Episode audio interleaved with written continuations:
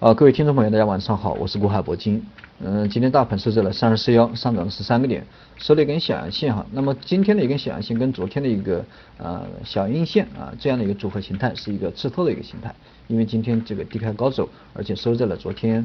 啊，昨天的一个阴线实体部分二分之一以上，这是一个吃透的一个形态。应该来说，短线这样的一个形态对多头是比较有利的。而且今天是上冲这个呃站上的十日线的一个上方，明天按照惯性来说的话，啊应该会很快站上这个五日线的一个上方。那么到底呃会有多高？我们还是得根据这个量能来做一个综合性的判断。首先我们看一下呃今天的一个量能，实际上这个量能已经连续。嗯，从二月二十三号到今天，基本上连续四天连续递减，对吧？这量能始终没有放出来。而且我们看一下这个从一月十六号到今天的这一波反弹，它有几个特点。那么第一个特点是反弹的过程中停顿的时间比较少。那我们再看一下这最近这一段时间，最近这一个星期在高位啊这个震荡啊震荡了多久？从二月二十号这根中阳中阳线拉起来以后。啊，到现在已经一二三四五六啊，六根 K 线，六根这个高位震荡的一个呃时间啊，按照这个从一月十六号到现在的这一波反弹来讲，啊啊，这个很少很少会出现这种情况。从一月十六号到现在，基本上就是一个单边反弹的这样一个结构，而且从深成指，深成指比上证指数要稍微要明显一点。那么第二点，反弹的过程中始终没有量能的支持啊，因为一般来说这个呃。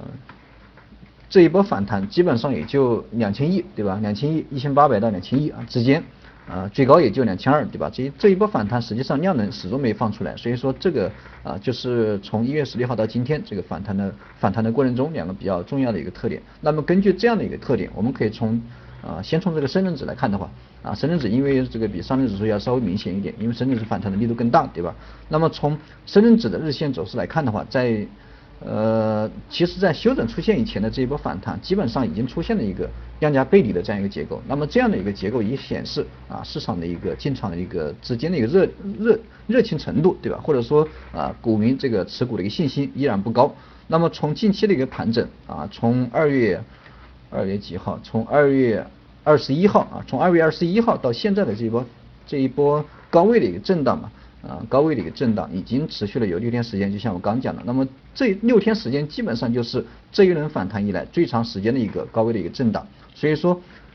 六天时间已经到了这个最高点啊，最高点最高的一个震荡的一个周期，所以说这样的一波反弹的一个结构啊，基本上我觉得已经处在这个被打破的边缘，要么啊往上拉，要么往下走，不会再继续这个。啊，在高位做一个震荡，这是我这个为什么说短线即将要变盘的这样一个原因。至于变盘向上还是向下，这个现在还把握不了，我们还是得靠这个量能。那么通过这个量能跟现在的一个情况啊形态来观察的话，现在的一个大盘其实已经有一个走弱的迹象啊，实际上已经有一个走直弱的一个迹象。那么从二月二十三号的一个冲高回落收了一个小阴线啊，到这个二月二十七号，也就是昨天的一个小阴线啊，跌破了这个五日线跟十日线，对吧？啊，这就是有大盘有一定的这个走弱的一个现象。那么根据现在的一个市场的一个啊给出来的一个信息，而且成交量在啊今天也算是这个比较大的一个萎缩啊，所以说短线这个面临变盘，我们还是得。这个以控制风险为主啊，还是以控制风险为主。当然，我觉得现在的一个大盘从中线来讲，这个肯定没有什么问题啊，回调以后还会上涨啊，整个一个波段应该是看起来非常完美。从去年一月份到现在啊，基本上是非常完美。但是呃，我觉得短线的话还是存在一个走弱的一个性质。所以说变盘，关于变盘，我觉得变盘向下啊向下走的这种可能性，我觉得稍微要大一点啊，这是我个人的一个观点，仅供大家去参考一下。呃。